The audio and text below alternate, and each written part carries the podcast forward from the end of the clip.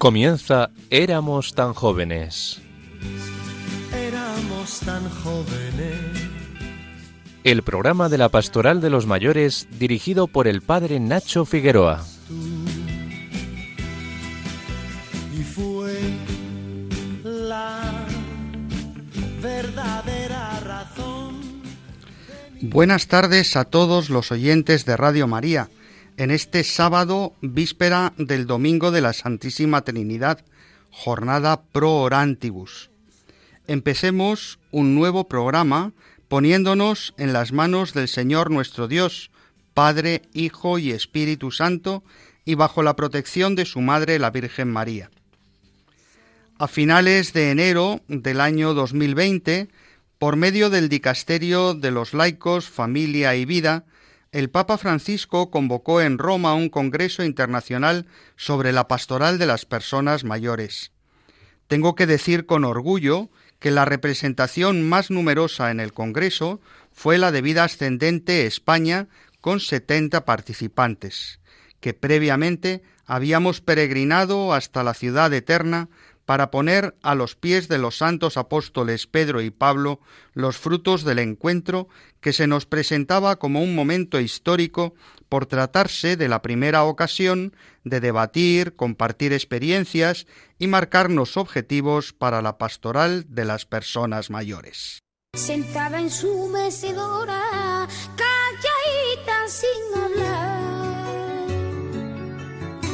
Así se pasa las horas, la abuela en su mecedora, calladita sin hablar, en donde a nadie le estorba, que ya no quiere estorbar. Noche y día trabajando para que no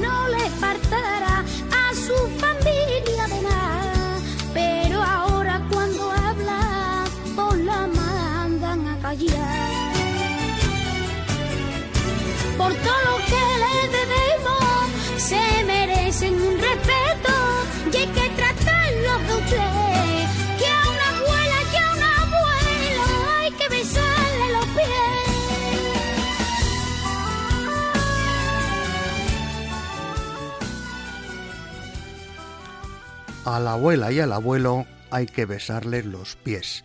No se dijo así en el Congreso, pero entre las conclusiones del Congreso de Roma surgió la necesidad de que en todas las diócesis se crease, si es que no existía, la delegación de pastoral del mayor, que coordinase todos los esfuerzos que desde diversos rincones de la Iglesia se estaban haciendo para que los mayores fuesen no sólo los destinatarios, sino también los protagonistas de la misma. Desgraciadamente, como un manto de espesa niebla negra, se nos vino encima la pandemia, el confinamiento y las situaciones de emergencia que todos conocemos. Pero también fuimos testigos de historias preciosas de solidaridad, de ternura y de preocupación por el bien de los otros, especialmente de los más mayores, que fueron los que al menos los primeros meses, sufrieron a causa del coronavirus de una manera más extrema. Según fuimos despertando de la pesadilla, nos fuimos dando cuenta de que había que poner en marcha, con mayor urgencia si cabe, todos esos proyectos e ilusiones que trajimos desde Roma. Resonaban en nosotros las palabras que el Santo Padre nos había dirigido en la audiencia que clausuraba el Congreso. Los ancianos, decía, son también el presente y el mañana de la Iglesia. Sí, son también el futuro de una Iglesia que junto con los jóvenes profetiza y sueña. No tengáis miedo, tomad iniciativas, ayudad a vuestros obispos y a vuestras diócesis a promover el servicio pastoral a los ancianos y con los ancianos.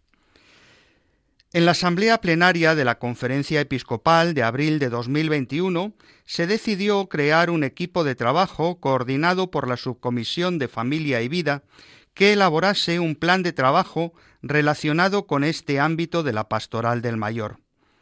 Así, convocados miembros de distintas realidades eclesiales que trabajamos con ancianos, nos pusimos en marcha, evidentemente de manera virtual, Recuerdo con cariño aquellas primeras reuniones en las que nos preguntábamos por dónde tirar, hasta que se nos ocurrió un modo de abrir el melón. Pensemos, dijimos, en que a cualquiera de nosotros nos piden que organicemos la pastoral de las personas mayores en nuestra diócesis. ¿Qué es lo primero que necesitaríamos? Un recetario, una serie de pautas que nos orienten el trabajo. Y así surgió la idea de elaborar un documento que contuviese orientaciones pastorales para el trabajo con mayores. Tras un año de esquemas, redacción, revisión, presentación a los señores obispos, aportaciones de los prelados, lecturas y relecturas, la comisión permanente del pasado mes de marzo, con mínimas correcciones, dio luz verde al documento que fue presentado en rueda de prensa, lo decíamos en el programa pasado, el martes 24 de mayo con el nombre La ancianidad, riqueza de frutos y bendiciones. Así que la Iglesia que peregrina en España y los mayores de nuestras diócesis estamos de enhorabuena. Álvaro Medina y Jaime Tamarit, quien también nos seguirá ayudando con sus cortes musicales, dialogan hoy desde sus primeras impresiones sobre el contenido del documento. Os habla Nacho Figueroa, estamos en Radio María y esto es Éramos tan jóvenes. Se fue su vida en un soplo, no le dio tiempo a vivir. Por dedicarse a nosotros, se fue su vida en un soplo, no le dio tiempo a vivir. Me habla de un sueño roto que ya no pudo cumplir. Yo la escucho con cariño porque me gusta esa historia que ella me suele contar, aunque a veces la memoria la traiciona por su edad. Por todo lo que le debemos, se merecen un respeto y hay que tratarlo de usted.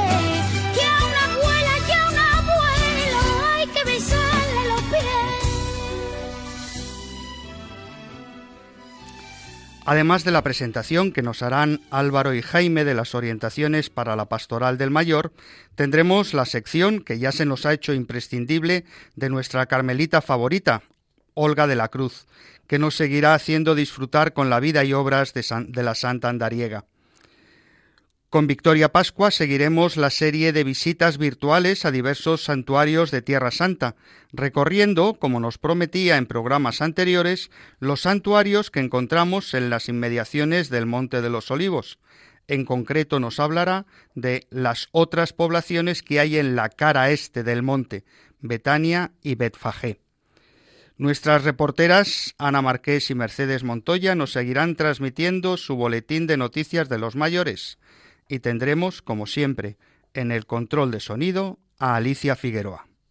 No queremos que dejéis de mandar vuestros audios al WhatsApp 634 423 664 al correo del programa éramos tan jóvenes.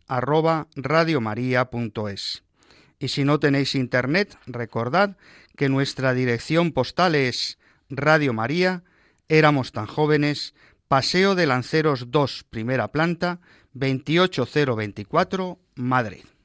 Tiene la frente arrugada y su pelo blanco ya. Parece siempre cansada, tiene la frente arrugada y su pelo blanco ya. El brillo de su mirada es puro amor y bondad. Algunas veces nos mira y con sus torpes palabras, intentando no llorar, dice que el tiempo lo acaba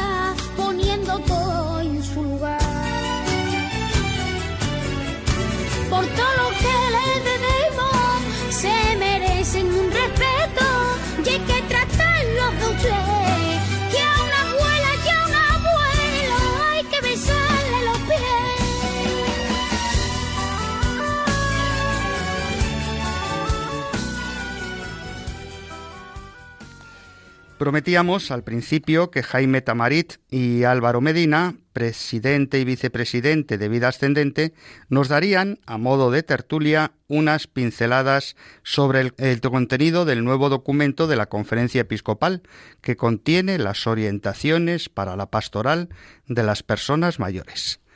Les escuchamos se abordan en este documento desde lo más básico que es qué es la persona mayor, la situación de la persona mayor, qué se puede hacer con la persona mayor. Me gustaría que fuéramos hablando cómo la persona mayor es activa, ¿no? Y en primer lugar, en el documento lo primero que se aborda es quién es el mayor. Claro, es que en la sociedad actual, debido a, al crecimiento demográfico, la evolución de, de la expectativa de vida, el número de mayores sobre la sociedad cada vez tiene más peso. Pero también es verdad que el ámbito de edad de las personas mayores es cada vez mayor, porque ¿qué es ser mayor? Es la primera dificultad que tuvimos para, para desarrollar el trabajo.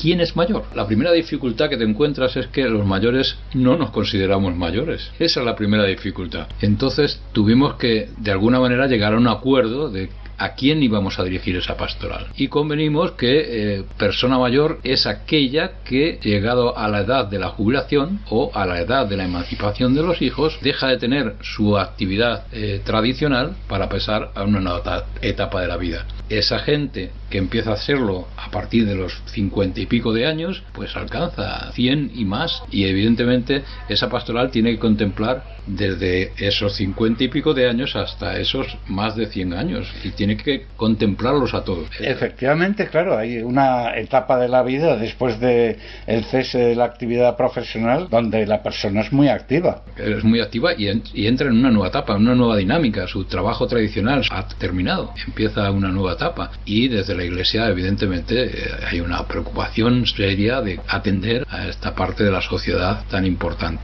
Aquí está algo que debemos de festejar todos y es que pues el Papa dio pie a que esta pastoral naciera. Nuestra conferencia episcopal ha tomado buena nota de ese requerimiento del Papa y de esa realidad de la sociedad y ha puesto en marcha un equipo de personas para desarrollar la pastoral que ahora tú y yo estamos comentando. Así que gracias a Dios, gracias al Papa y gracias a la conferencia episcopal, esto acaba de nacer. ¿Cuáles son los retos a que nos afrontamos eh, principalmente? Eh, evidentemente, la persona eh, que llega a esa edad tiene muchísimo que hacer, muchísimo que ofrecer, desde el momento que inicia esa nueva etapa hasta llegar a la casa del Padre, desde ser activos, agentes de pastoral en la multiplicidad de cosas que se pueden hacer dentro del, del ámbito del mayor, hasta la oración, que es la más profunda y la más seria de las dedicaciones a la pastoral. Y a esa tenemos alcance todos, por lo tanto, la actividad pastoral del mayor es total desde el principio de llegar a esa nueva etapa hasta llegar a la casa del Padre.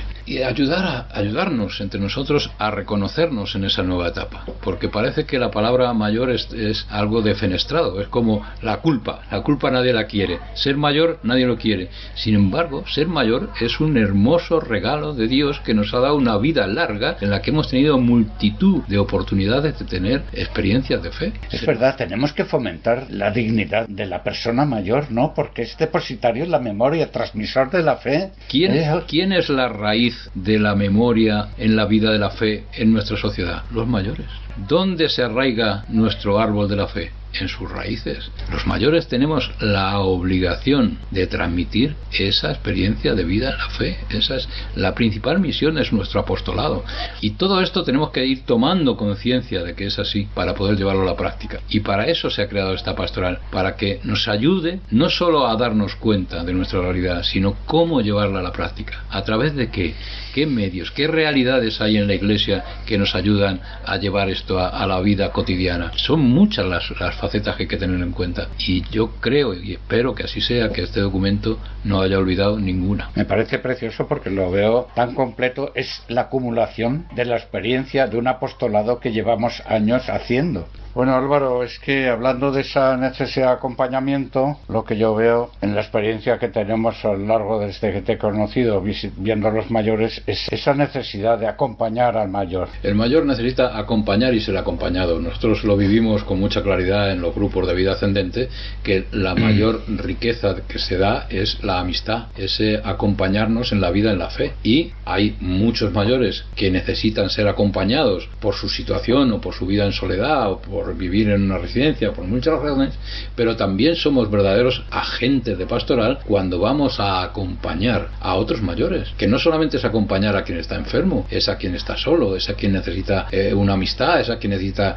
salir a la calle, es a quien necesita hablar. Acompañar es una expresión maravillosa y muy abierta. Cuando vayáis profundizando en todas las partes, veréis que en las realidades que existen en la Iglesia hay unas actividades maravillosas de acompañamiento y de otras muchas cosas que se ven reflejadas en este documento para que quien quiera iniciar la pastoral del mayor en su diócesis o en su parroquia pueda tener un referente hacia dónde dirigirme en la formación de los acompañantes.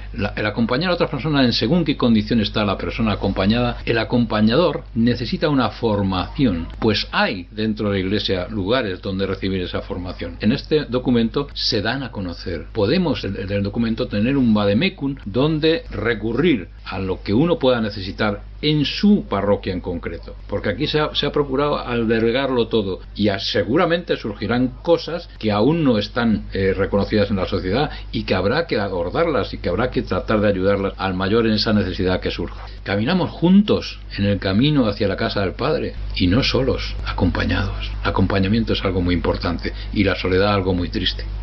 La amistad es la expresión del acompañamiento. Yo en las reuniones de grupo a las que asisto veo esa relación de afecto, de intimidad, de aceptación sin crítica, que es algo precioso. Claro, es que es una amistad que nace primero de un encuentro por esa necesidad que tenemos de vivir juntos, pero se enriquece por la espiritualidad. Y esa espiritualidad hace que la dinámica cotidiana de ese grupo tenga una connotación muy especial que surge casi de manera espontánea, pero un acompañamiento que nace de una espiritualidad es una belleza enorme.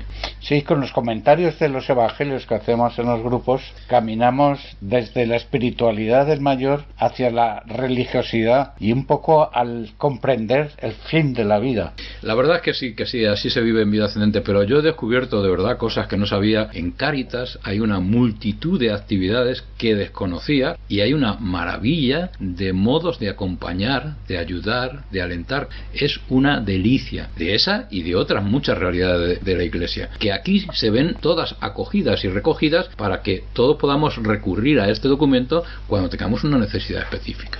Sí, efectivamente, porque veo en el documento un aspecto como es la pastoral de la salud para ayudar al anciano en una situación de debilidad. Claro, claro. Es cierto que ser anciano no es ser enfermo, pero también es cierto que los, mayores tenemos eh, la salud más afectada que los más jóvenes. es lógico. Entonces, la pastoral de la salud tiene un recorrido inmenso de acompañamiento y de, y de pastoral con las personas mayores enfermas. Pero no solo con las enfermas hay que estar, también con las enfermas, claro que sí. Y de luego la Pastoral de la Salud ha realizado un trabajo dentro de este documento de la Pastoral espléndido. E, está redactado de tal modo que es casi como una lectura seguida. No es como un libro mm, de texto donde hay que memorizar nada, sino va reflejando casi como una narración la realidad del mayor dentro y fuera de la iglesia. Así que yo creo que debemos de animar a todo el que quiera eh, interesarse por la vida del mayor y por esta pastoral a que acuda a este documento y lo va a encontrar súper útil.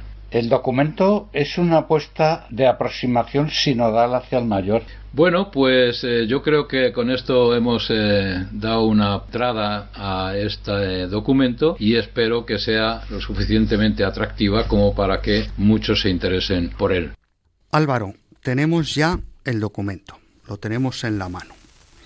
Pensemos en cualquiera de nuestros oyentes que están incorporados a una parroquia o que viven en una residencia o que sencillamente pues forman parte de algún de alguna actividad de la iglesia, son voluntarios de Cáritas o están en un grupo de vida ascendente. Con este documento, ¿qué es lo primero que tendríamos que hacer para revitalizar o potenciar la pastoral de los mayores? Pues evidentemente lo primero por encima de todo es darlo a conocer este documento de las orientaciones para la pastoral del mayor es un documento que debe ser conocido. De otra manera no lo podemos llevar adelante. Nuestra primera labor es darlo a conocer. Jaime, ¿y cómo lo damos a conocer? Pues yo creo que la mejor manera de darlo a conocer es actuando. Yo creo que tenemos una guía excelente, es un documento del que estoy orgulloso Y ahora pues tenemos que hacer esencialmente tres cosas. La primera es acompañar, porque eh, muchas veces el mayor, especialmente en la pandemia, ha sufrido de manera aguda la soledad.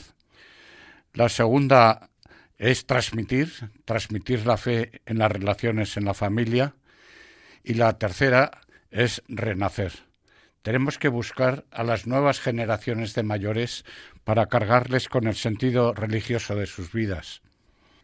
Pues muchas gracias, queridos amigos, por esta primera aproximación a, las orientaciones de la pastoral de los mayores que ha publicado nuestra conferencia episcopal, los obispos, nuestros obispos, que cuidan de nosotros, también de los mayores. Cada programa, Jaime nos deleita con piezas musicales que nos ayudan a profundizar en los tiempos litúrgicos en los que estamos. Jaime, ¿qué nos traes hoy, que es víspera de la fiesta de la Trinidad? El Antiguo Testamento nos relata la relación del pueblo judío elegido con Dios Padre. Moisés se encontró con él en la zarza ardiendo y habló con él cara a cara. Cuando la segunda persona de la Trinidad asumió la naturaleza humana en Jesús hecho hombre, Dios habló con el hombre de persona a persona y nos reveló la naturaleza de la divinidad hablándonos de Dios Padre y enviándonos al Espíritu Santo después de su resurrección y ascensión a los cielos. El hombre conoció así las tres personas de la Santísima Trinidad. La naturaleza de la divinidad trinitaria es el centro de la fe, acrisolada en el credo. Esta oración orienta al católico cristiano afianzándole en las raíces de su creencia y dándole referencias sólidas para orientar su vida. La fe la encuentra el hombre que busca la verdad. Este camino en busca de la verdad lo siguió el santo cardenal John Henry Newman, beatificado en el año 2010 por Benedicto XVI y canonizado en el año 2019 por el Papa Francisco. Newman Siendo un eminente profesor en la Universidad Anglicana de Oxford, se preguntó por los cimientos de su fe, encontrándose con sentencias difusas. Buscó la verdad que fundamenta la fe y la encontró precisamente en el credo. Como consecuencia de ello, tuvo que abandonar la prestigiosa Universidad de Oxford y comenzar de nuevo su enseñanza en la Universidad de Birmingham. Para defenderse de las críticas acerbas de sus antiguos colegas de Oxford, escribió entre lágrimas la Apología pro vita sua. Buscando la verdad, encontraremos la fe. Es un camino que no solamente ha recorrido el santo cardenal Newman. En la música, inmerso en un ambiente protestante, Beethoven compuso la misa solemne en la que hay que destacar la vigorosa declaración de la fe basada en el conocimiento de la Santísima Trinidad. Dijo Beethoven cuando comenzó a escribir esta magna obra, Quiera Dios iluminarme para que mis pobres talentos puedan contribuir a la glorificación de tan grandioso día. Me recuerda a Santa Teresa cuando habla de su mísera persona y da gracias por los dones que le otorgó el Señor. Escuchamos las primeras estrofas del credo de la misa solemne de Ludwig van Beethoven.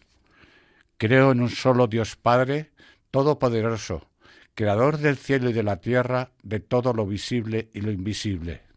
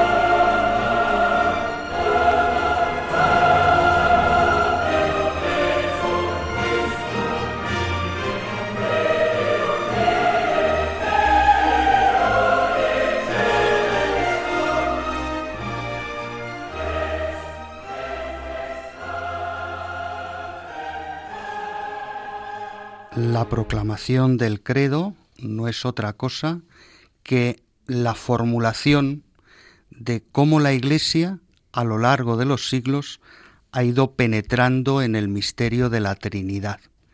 En definitiva, ese es el fundamento de la vida contemplativa, de tal manera que este domingo de la Santísima Trinidad se celebra en toda la Iglesia la jornada pro orantibus, es decir, la jornada en la que nos unimos especialmente en la oración con los monjes y las monjas, es decir, con aquellos que han consagrado su vida a la contemplación, a la penetración orante en el misterio de la Trinidad.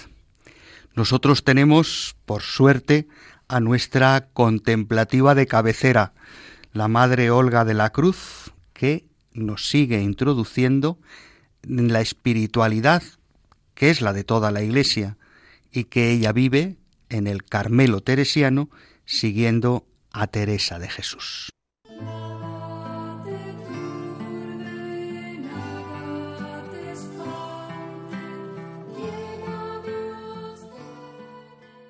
Buenas tardes a todos. ¿Qué? ¿Cómo va la lectura de las cartas de Teresa? ¿Y la de Dios para ti? Espero que no vayáis a dejar la carta sin contestar, ¿eh?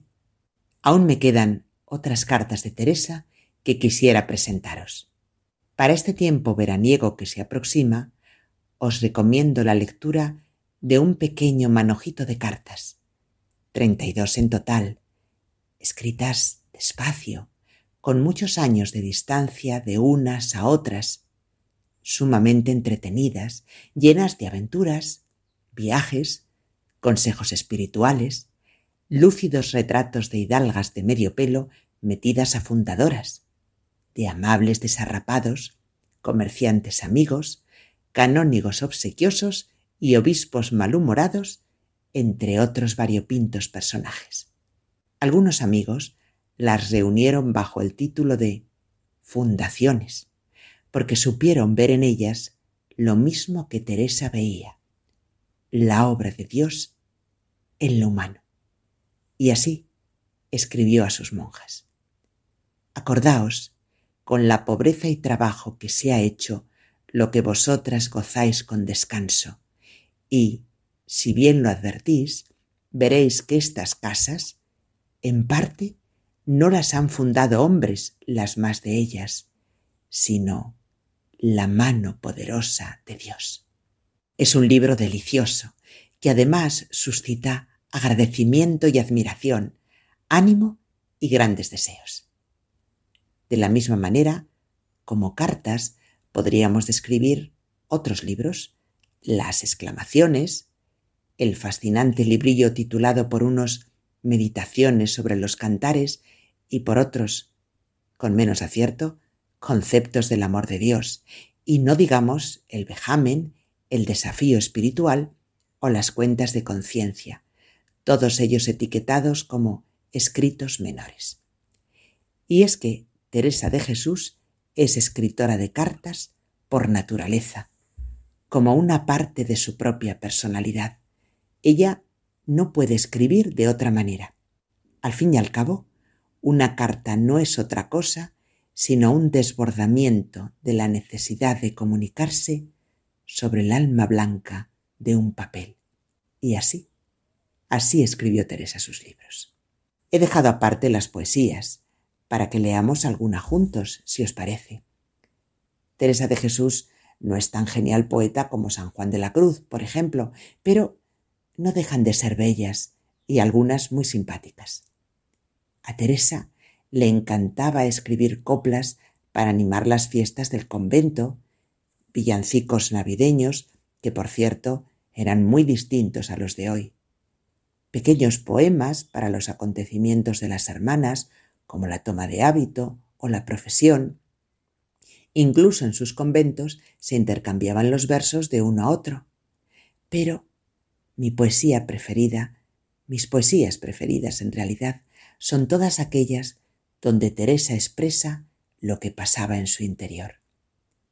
Y entre todas ellas, la llamada Oh hermosura. Oh hermosura que excedéis a todas las hermosuras. Sin herir, dolor hacéis, y sin dolor deshacéis el amor de las criaturas.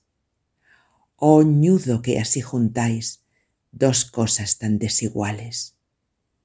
No sé por qué os desatáis, pues atado fuerza dais a tener por bien los males. Juntáis quien no tiene ser con el ser que no se acaba. Sin acabar, acabáis. Sin tener que amar, amáis. Engrandecéis nuestra nada. Todos los enamorados escriben poemas, ¿verdad? Y así lo ha hecho Teresa. Además, Teresa de Jesús ha sido y es maestra de espirituales, leída y estudiada por muchos, puesto que es doctora de la Iglesia. Fue la primera mujer en serlo oficialmente, junto con Catalina de Siena. Los originales de sus obras se han conservado casi todos, gracias a nuestro rey Felipe II, que era un ferviente admirador de la santa y los recogió en su biblioteca del Escorial.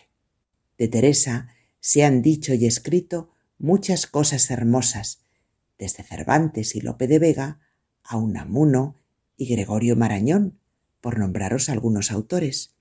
Pero, sin duda, nadie escribió nada tan acertado como Orígenes. Ajá, estoy viendo el salto que ha dado en su asiento nuestro querido conciliario, el padre Nacho Figueroa. ¿Qué? Estás pensando que me he vuelto loca, ¿verdad? Porque, a ver, ¿cómo va a escribir uno de los más importantes escritores cristianos de los primeros siglos sobre una mujer del siglo XVI? Pues mira, yo afirmo que sí.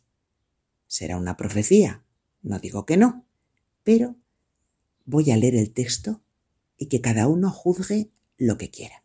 Dice Orígenes si hay alguien que alguna vez se abrazó en este fiel amor del Verbo de Dios, si hay alguien que, como dice el profeta, ha recibido la dulce herida de su saeta escogida, si hay alguien que ha sido traspasado por el dardo amoroso de su ciencia hasta el punto de suspirar día y noche por él, de no poder pronunciar, ni querer oír otra cosa, de no saber, ni gustar, pensar, desear o esperar más que a él, ese alguien, digo yo, con la autoridad que nadie me ha conferido, fue Teresa de Jesús.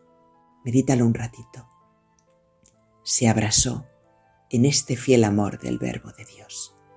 Recibió la dulce herida de su saeta escogida, lo que llaman la transverberación, fue traspasada por el dardo amoroso de su ciencia, la ciencia del amor, que es la que domina Teresa, y no suspiraba ni de día ni de noche más que por él, por Jesús. No podía pronunciar otro nombre, no quería oír otra cosa, no sabía, no gustaba, no pensaba, no deseaba o esperaba más que en Jesús. Este, afirmo yo, es el más perfecto y acabado retrato de aquella mujer que la historia ha conocido como Santa Teresa de Jesús.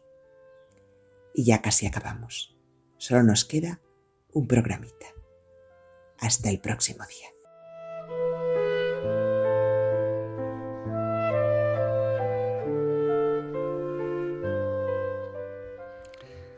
A ver si es que los historiadores se han equivocado y han puesto orígenes en un siglo que no era. Muchas gracias, querida Madre Olga de la Cruz, y estamos deseando escuchar ya tu próximo programa. Seguimos en Radio María, en este espacio que se llama Éramos tan jóvenes, en esta tarde de sábado, esperando vuestros mensajes al WhatsApp 634 423 664. Cuenta una anécdota que Anton Schindler, secretario de Beethoven, preguntó al compositor por las cuatro contundentes notas de inicio de la quinta sinfonía, y Beethoven le respondió Así llama el destino a la puerta. La verdad es que esta sinfonía se reconoció como Sinfonía del Destino. El motivo rítmico principal, presentado inicialmente al unísono por cuerda, metal y percusión, ha sido interpretado por algunos poetas. Para Etta Hoffmann, escritor y músico contemporáneo de Beethoven, la Sinfonía número 5 sería una de las obras más importantes de todos los tiempos. Un poeta irlandés, Francis Boylan, del que tuve la suerte de ser amigo personal, relacionaba con la Santísima Trinidad los tres toques de la orquesta completa con que comienza esta quinta sinfonía. Escuchémoslos.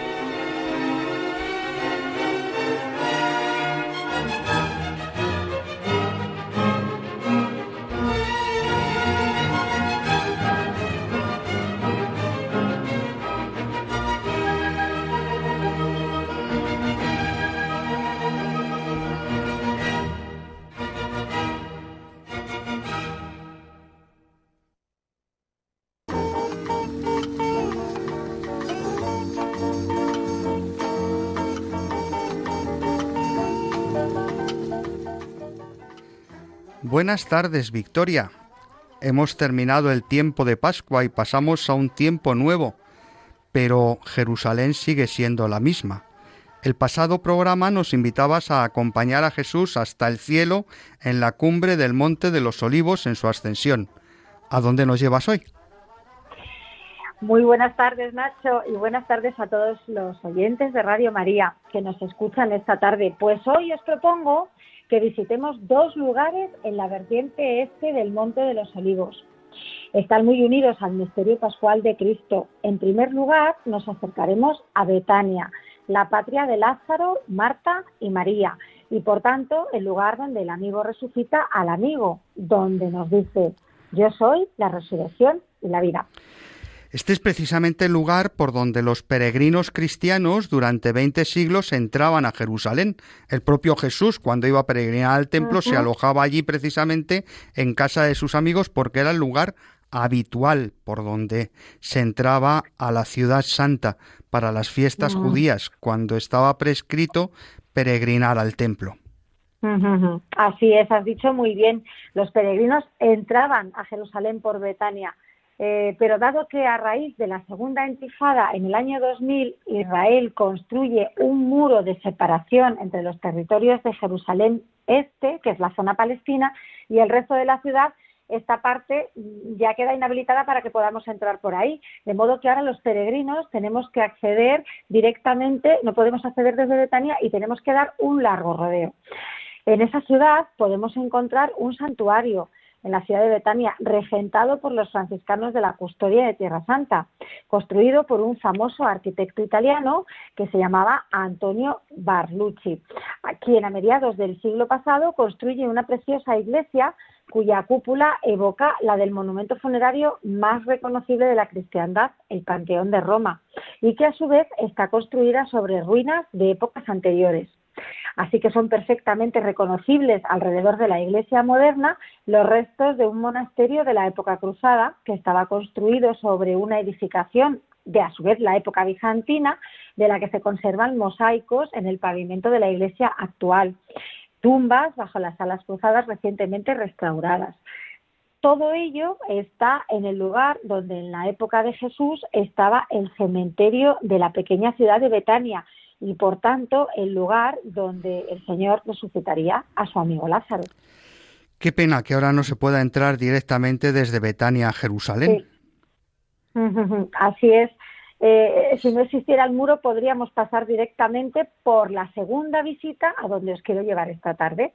Entre Betania y la cumbre del Monte de los Olivos había otra pequeña población que nos sonará por el relato del Domingo de Ramos, la aldea de Betfagé, donde Jesús montó en pollino para entrar triunfalmente en la ciudad santa de Jerusalén.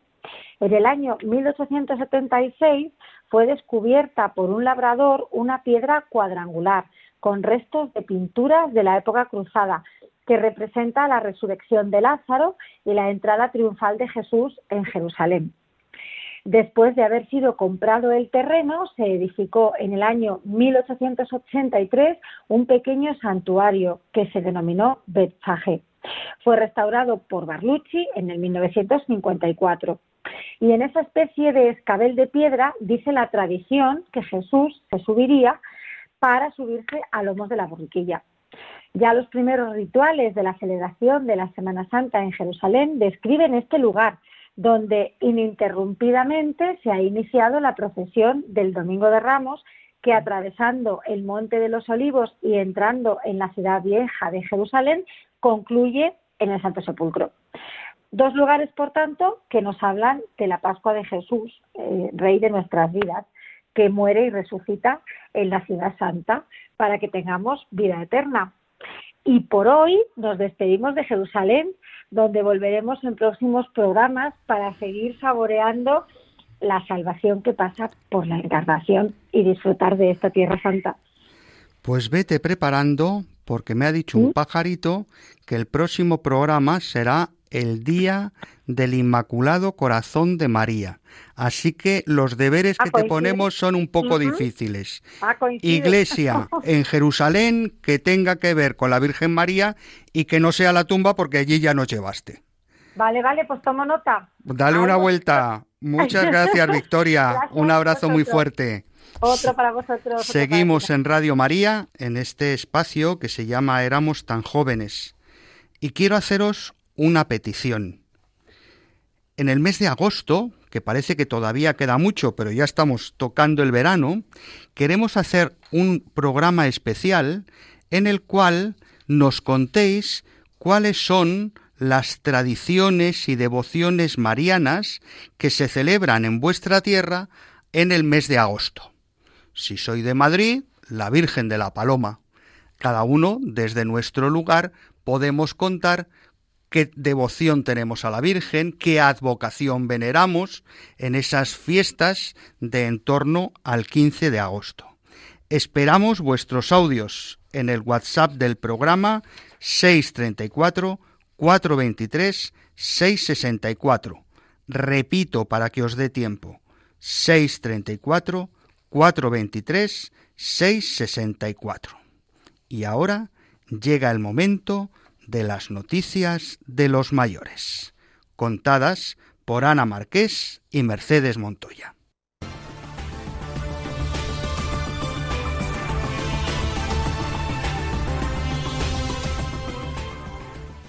Noticias de mayores para mayores. Continúa el ciclo de la catequesis del Santo Padre sobre la vejez. Coelet, la noche incierta del sentido y de las cosas de la vida, y el Salmo 71, no me abandones cuando decae mi vigor. El Santo Padre, en su catequesis sobre el sentido y el valor de la vejez, meditó con el libro del Eclesiastés y dijo que los ancianos, llenos de sabiduría y humor, hacen mucho bien a los jóvenes, los salvan de la tentación de un conocimiento del mundo triste y sin sabiduría. Respecto al Salmo 71, el Papa Francisco afirmó que la sociedad debe interpelarse por su incapacidad de convivir con la vejez, y se refirió a la necesidad de reformar una civilización y una política que marginan la vejez y la enfermedad. La Conferencia Episcopal Española nos anima a afirmar el testamento vital o las voluntades anticipadas. El testamento vital es la expresión escrita de la voluntad de un paciente sobre los tratamientos médicos que desea recibir o no está dispuesto a aceptar en la fase final de su vida. El testamento vital también especifica que se administren los tratamientos adecuados para paliar los sufrimientos, pero que no se aplique la eutanasia. Una vez firmado, se inscribe en un registro de voluntades vitales creado con este propósito en las distintas comunidades autónomas. La conferencia episcopal nos anima a afirmarlo para evitar el atropello a la dignidad y a la libertad de la persona incapacitada que trae consigo la ley de la eutanasia, para ayudar a humanizar el proceso de muerte con una asistencia humana, material y espiritual, estableciendo una línea que dé espacio a una verdadera alianza terapéutica entre el médico competente, los familiares y o los eventuales representantes que no deberá ser transgredida. El Santo Padre concede una indulgencia plenaria para la celebración de la segunda Jornada Mundial de los Abuelos y de los Mayores. El pasado día 30 de mayo se anunció que la Penitenciaría Apostólica ha concedido la indulgencia plenaria a todos los ancianos que participen en las liturgias celebradas con motivo de la Jornada Mundial de los Abuelos y Mayores, y a todos aquellos que en los días inmediatamente anteriores o posteriores a la jornada visiten a un anciano que esté solo. La visita, de hecho, escribe el Papa Francisco en el mensaje para la jornada, es una obra de misericordia de nuestro tiempo. Aparición mariana de la Codosera, Badajoz, a poco más de un kilómetro de la frontera con Portugal asoma el santuario de Nuestra Señora de los Dolores de Chandavila. Se trata de un templo religioso de devoción mariana erigido en la falda de la sierra que le da nombre y donde abunda el color blanco y los carteles rogando silencio. Es un lugar que emana paz y tranquilidad y un lugar sagrado. Y es que justo ahí fue donde, según cuentan las crónicas de la época y los vecinos de la localidad, se apareció la Virgen María bajo la advocación de Dolorosa a dos niñas que transitaban por el bosque, Marcelina y Afra. El pasado 27 de mayo se celebró, como todos los años, una peregrinación religiosa con mucha afluencia de fieles.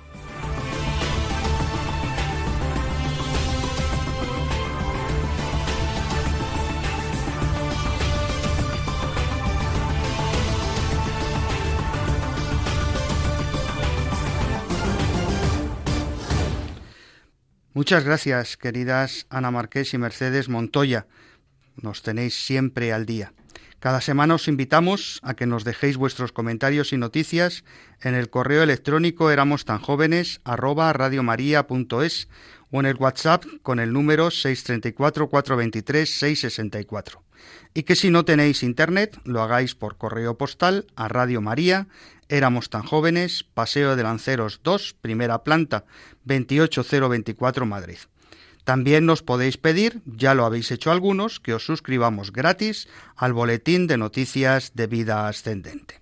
Son la abuela y abuelo, todo un ejemplo a seguir. Para que aprendamos de ellos, son la abuela y abuelo, todo un ejemplo a seguir. Este homenaje sincero que yo canto es para ti.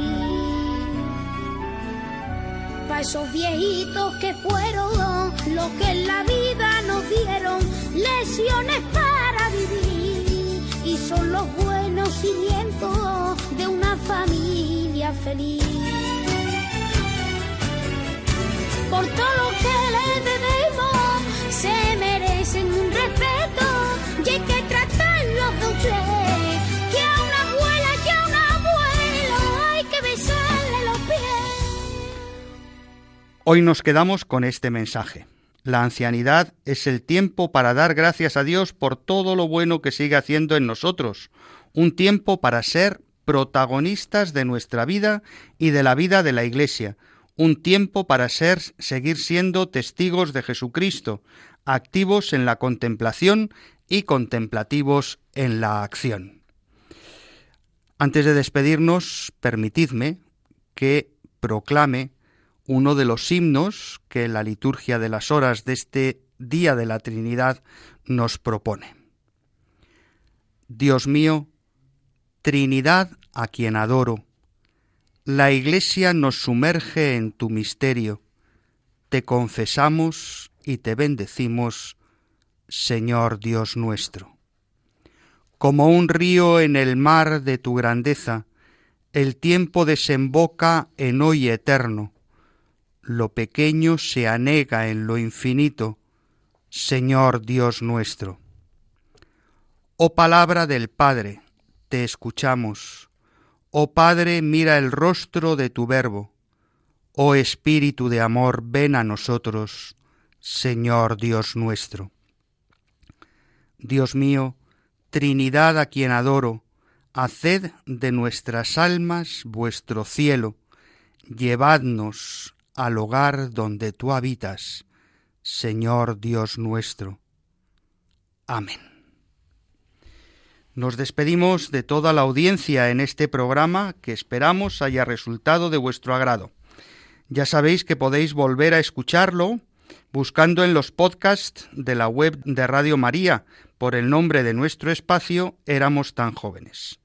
Agradecemos su colaboración a Álvaro Medina, Olga de la Cruz, Victoria Pascua, Ana Marqués, Mercedes Montoya y Jaime Tamarit Estuvo en el control Alicia Figueroa y se despide de todos el padre Nacho Figueroa. Que el Señor Jesús y su Madre, la Virgen, sigan cuidando de todos sus hijos y especialmente de los ancianos más débiles, y acompañen a los que se sienten más solos. Nos encontramos de nuevo, si Dios quiere, dentro de dos sábados a las seis de la tarde en la península, a las cinco en Canarias. Os dejamos con el Santo Rosario y luego las vísperas y la misa vespertina de esta solemnidad de la Santísima Trinidad. Dios os bendiga.